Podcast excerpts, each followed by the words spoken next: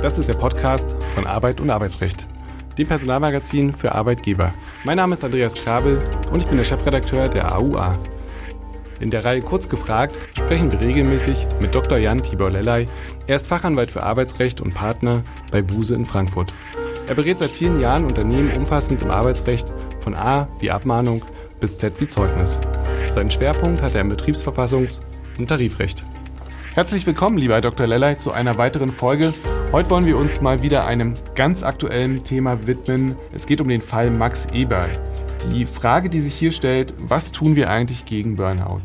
Der überaus erfolgreiche ehemalige Sportfunktionär des Fußball-Bundesligisten Borussia Mönchengladbach, Max Eberl, hat in einer ungewöhnlich emotionalen Pressekonferenz den sofortigen Rückzug von seinen Ämtern bekannt gegeben. Dahinter steckte neben viel Frust vor allem ein klassisches Ausgebranntsein, so wie man es nennt, vom Job. Er sei, und das ist jetzt ein Zitat von ihm, ein gutes Beispiel für das, was in der Welt passiert. Zudem sagte er, es geht um mich, ich denke zum ersten Mal in meinem Leben nur an mich. Wie können Arbeitgeber, Borussia Mönchengladbach hat noch versucht, mit ihm äh, zu reden und ihn umzustimmen, eigentlich verhindern, dass Arbeitnehmer in den Burnout rauschen?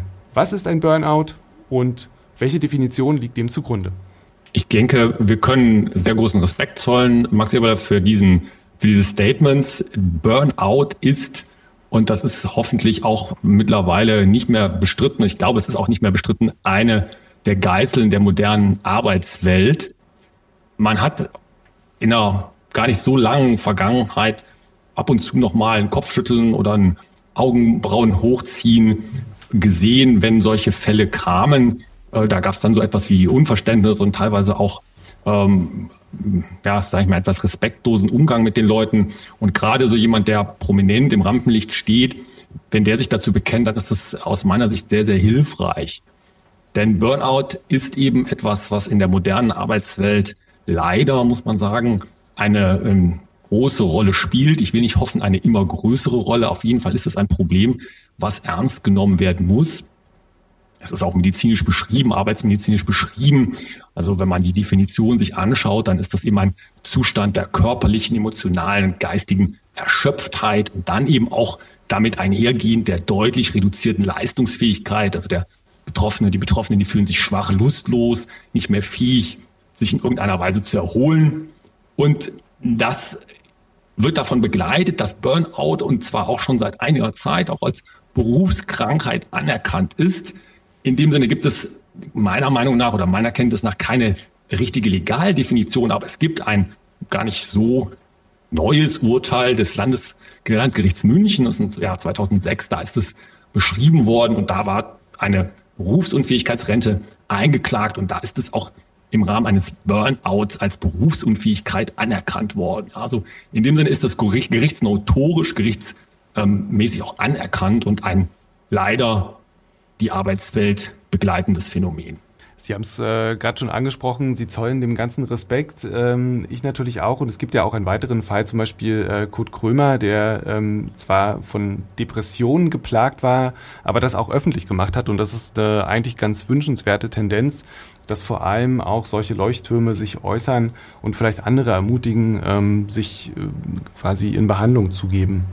Gehen wir zurück zum Burnout. Welche Symptome gelten denn als Warnsignale? Ja, die Burnout-Symptome machen sich erstmal, und das ist, ähm, glaube ich, auch eine der Schwierigkeiten, das zu erkennen und vielleicht auch bei den Betroffenen erstmal wahrzuhaben oder wahrzunehmen.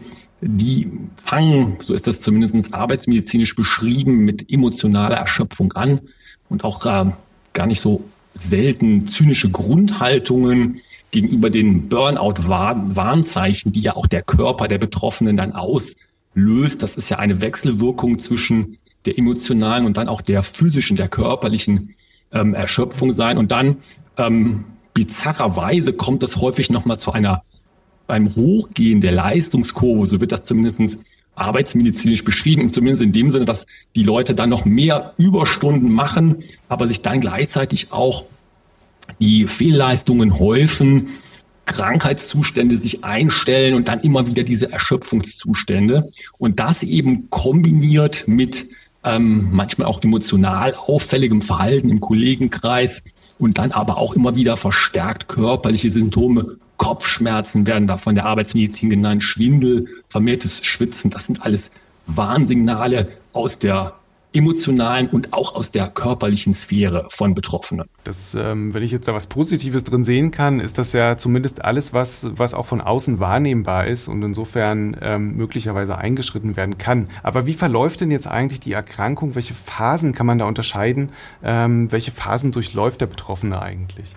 Die arbeitswissenschaftliche ähm, Erforschung von Burnout-Syndromen ist äh, schon sehr weit fortgeschritten, auch gar nicht mehr so jung, nämlich seit einigen Jahren gibt es da die entsprechenden Beschreibungen. Da gibt es ein Konzept der Freudenberger North, das sind zwei Psychologen, amerikanische Psychologen, die das ähm, beschrieben haben in, in Büchern, in mehreren Büchern. Die teilen das in eine, eine einen Phasenablauf ein. Und äh, wenn man sich diesen Phasenablauf vor Augen führt, dann merkt man auch, wie schwierig diese Phänomene sind, gerade insbesondere bei Leistungsträgern. Also da wird es aufgeteilt in eine zwölfphasige Burnout-Entwicklung und das fängt dann an mit solchen Dingen, Drang der Betroffene, sich zu beweisen und Dinge an sich zu reißen, also Aufgaben an sich zu reißen im Team, im Kollegenkreis, Freizeit, Erholungsphasen treten immer mehr in den Hintergrund ähm, und dann kommen andere Dinge dazu. Man hat auf einmal ganz andere Maßstäbe an sich selber, ähm, im Wechsel mit Intoleranz auch gegenüber Kolleginnen und Kollegen, vielleicht auch mit deren Leistung. Das wird in Frage gestellt. Daraus gerade in Teamsituationen häufig soziale Distanzierungen. Dann steigert sich das immer weiter in diesen zwölf beschriebenen Phasen und endet dann in diesem, was da ja so auch metaphorisch so als Burnout und der Begriff ist da auch geprägt worden von diesen beiden Psychologen, also das Ausbrennen des Körpers, nicht? Man hat so fast eine Kerze vor Augen, die dann so verlischt und dann bleibt nur noch Asche übrig und das ist das Burnout-Syndrom, die Syndrom ähm, die innere Leere dieses Depression dann auslöst und dann äh, in vielen Fällen auch, und das ist dann äh, sozusagen das letzte Warnsignal, der äh, körperliche Zusammenbruch. Ja, das sind dann die ganz extremen Fälle, die man aber leider auch gar nicht so selten sieht. Als erstes oder als erstes fällt einem ja ähm, zunächst ein, dass Stress die Ursache sein kann und das wird sie vermutlich auch ähm, im überwiegenden Teil sein. Aber was kann man da noch identifizieren? Wie so häufig wenn solche emotionalen und auch physischen, körperlichen Dinge zusammenspielen, ist es ja nicht auf eine Ursache meistens zurückzuführen. Und ähm, interessanterweise ist es auch so, dass in den Burnout-Analysen häufig zur Sprache kommt, dass es nicht nur eine arbeitsplatzbezogene Dimension hat. Häufig ist der Arbeitsplatz oder die Verantwortung am Arbeitsplatz ein sehr starker auslösender Faktor, aber auch können andere Dinge aus dem privaten Bereich eine, eine Rolle spielen.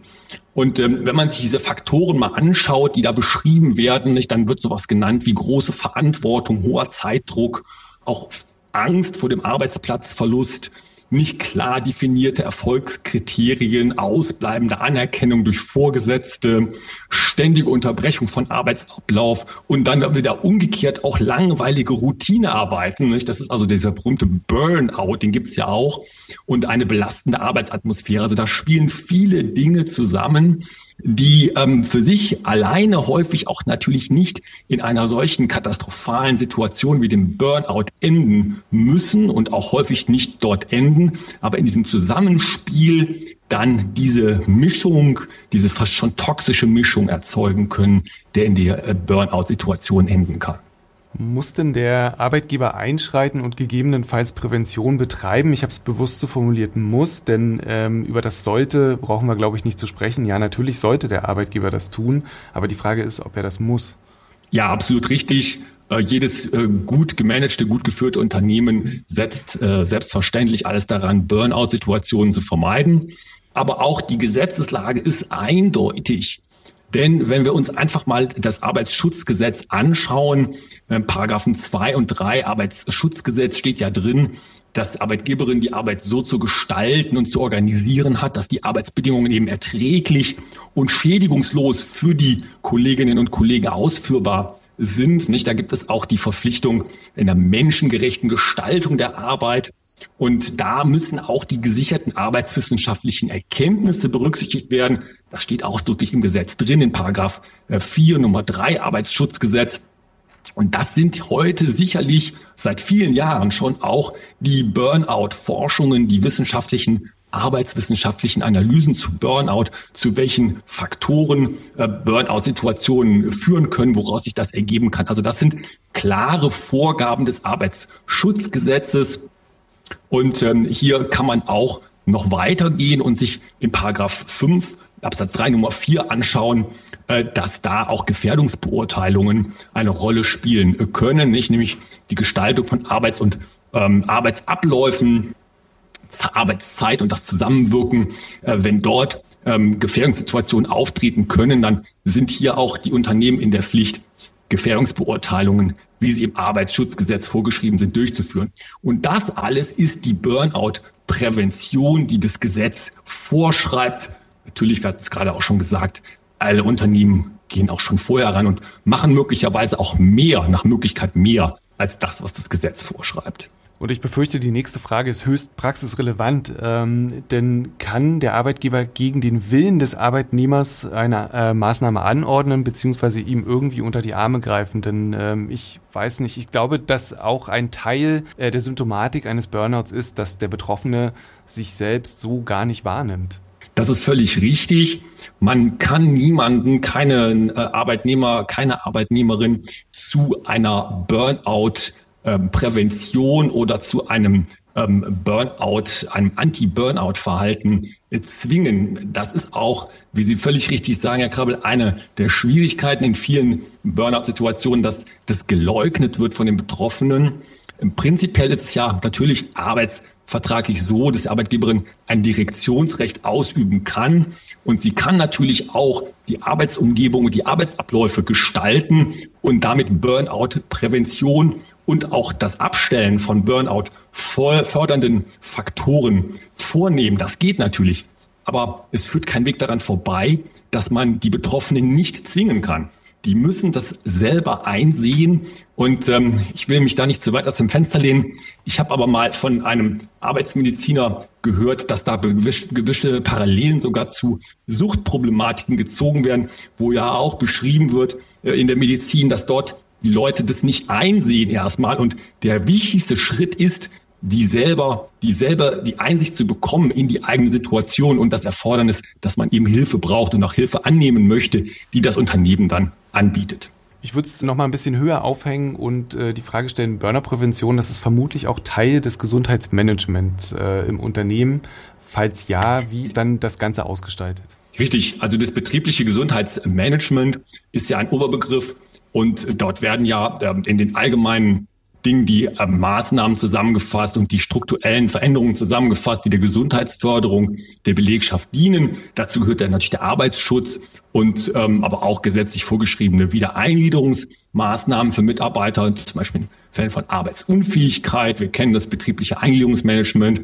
Auch der Rentenversicherungsträger kann hier eine Rolle spielen. Aber insgesamt ist es eine Frage des Gesundheitsmanagements und äh, der Gestaltung von, von Arbeitsbedingungen. Und da eben eine klare Betonung auf der Prävention und dann natürlich auch auf der Hilfestellung für die Betroffenen. Aber der Schwerpunkt meiner Erfahrung nach einer erfolgreichen Umsetzung ist immer die Prävention, um damit eben im Rahmen des betrieblichen Gesundheitsmanagements Burnout-Situationen überhaupt nicht entstehen zu lassen. Und meine Lieblingsfrage wie immer, welche Mitbestimmungsrechte des Betriebsrats sind hier berührt?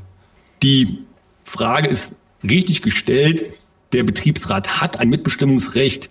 Wir können, wie so häufig, in den Paragraphen 87 BTVG schauen, dort die Nummer 7.